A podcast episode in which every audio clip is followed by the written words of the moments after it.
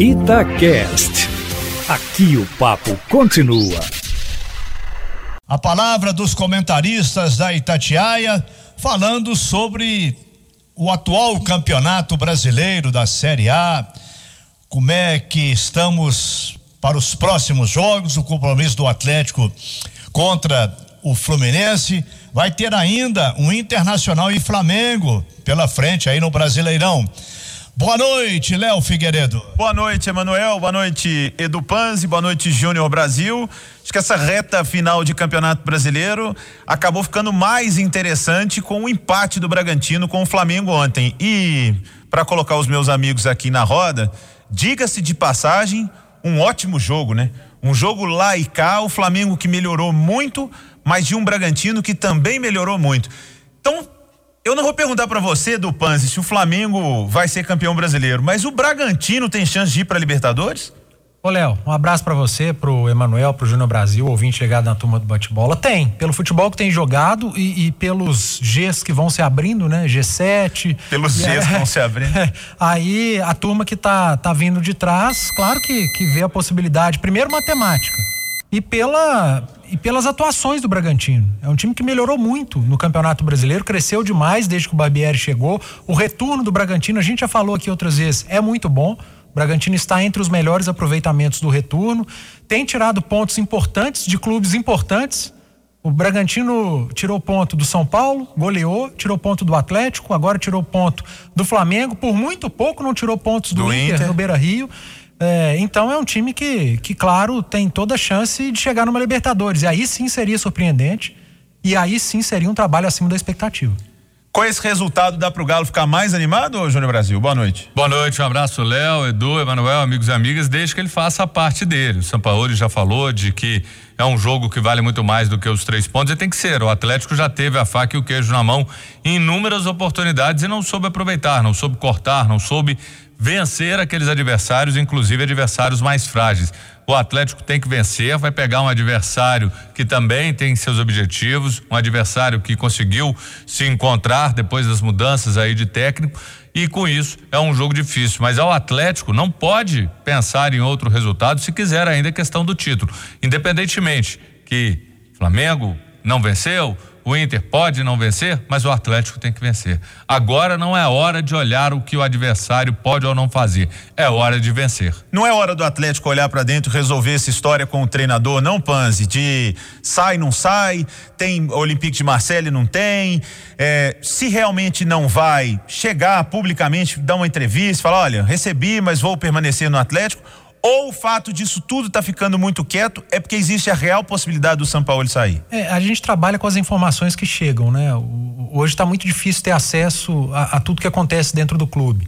As informações é que o Olympique de Marseille ainda irá fazer uma proposta para o São Paulo. Então ele não pode negar algo que não chegou. Assim que chegar a proposta, ele decide se quer ficar ou não. Ele tem contrato até o final do ano. Eu acho que o Atlético não tem a menor necessidade de, de antecipar a renovação de contrato. Por melhor que seja o trabalho do São Paulo, eu acho que é um trabalho muito bom. Mas ele tem contrato até o final do ano. O Atlético não tem que se preocupar em, em, em, antecipar essa renovação. Ah, mas a multa caiu, agora é menor. Todo mundo sabia que essa multa iria cair. O Atlético fez o contrato, o São Paulo também. Se ele tem mercado na Europa e algum clube da Europa quer, que pague a multa, que faça uma proposta que a, a, agrade o São Paulo. Se não agradar, ele fica e lá na frente lá em setembro, outubro, novembro, se o Atlético ainda estiver gostando do trabalho, eles conversam sobre renovação. Perfeito. Essa é a opinião que você também tem, né, Manuel? Não, não precisa de renovar com o homem agora, se ele tem contrato até o final do ano. Não, eu já falei, já falei isso antes. Não, não há necessidade para que essa pressa. Bom, o Cruzeiro já está liberando os possíveis nomes de contratações. Vamos saber dos comentaristas se isso atende à necessidade atual do Cruzeiro de formar um time mais forte. Começando por você, do Panzi. Ô, Emanuel, é, o, o, Cruzeiro ele tem que olhar quem vive bons momentos, técnico e físico. Falamos isso ontem na mesa redonda aqui na Itatiaia. É, parar com esse negócio de time de Série A, time de Série B. O Cruzeiro tem que olhar quem está vivendo um bom momento. E hoje o Cruzeiro tem um potencial financeiro para olhar para quem está vivendo bons momentos na Série B ou até mesmo na Série C. Quem vive bom momento na Série A tem mercado na Série A e custa caro. Então não é a realidade do Cruzeiro. E é o que o Cruzeiro tem feito no mercado: contratado e buscado jogadores, levantado nomes que fizeram uma boa Série B e que vivem bons momentos na carreira. Aí sim vai montar um time competitivo. Para o Júnior falar se ele gosta dos nomes ou não, eu te digo só uma coisa, Brasil: tem que contratar, tem que ter um planejamento bom, mas tem que pagar os salários atrasados.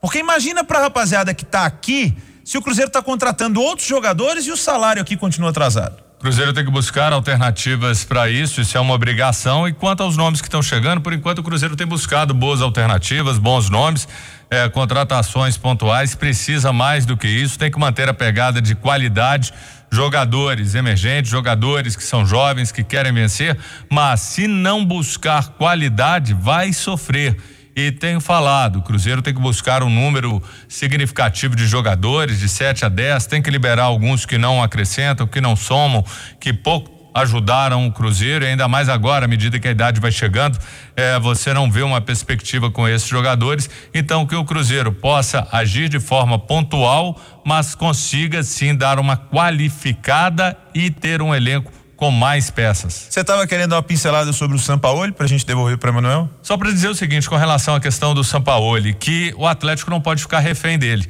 O Atlético pode sim se antecipar a essa situação. Sampaoli, se chegar a proposta, você vai ou não? Porque se o Sampaoli começar, eu quero isso, quero aquilo, aquilo outro, aí já fica difícil. Ele já tem pedido tantas coisas e o Atlético ficar refém dele aí eu entendo que não é uma coisa legal, Léo. É, o projeto, Emanuel, tem que ser do Atlético, né? O time ficar forte, um time grande e forte para a inauguração do estádio, para conquistar o Campeonato Brasileiro. Logicamente que isso envolve um treinador, e no caso é o Sampaoli. Mas o projeto é do clube. E o clube precisa pensar, inclusive, neste mundo sem este treinador, né? Porque o Atlético não vai acabar se o Sampaoli for embora. Inclusive, vai continuar tendo um elenco muito bom. Então, que o Atlético tem isso bem claro beleza, tá com contrato, é um bom treinador, pediu as contratações, demos a ele. Se ele receber uma proposta e for embora, o clube é muito maior do que ele e a gente segue a vida por aqui. Acho que tem que pensar assim, né, Manuel? É, deixa a diretoria do Atlético pensar isso com calma. O novo presidente tem apenas um mês e poucos dias de mandato.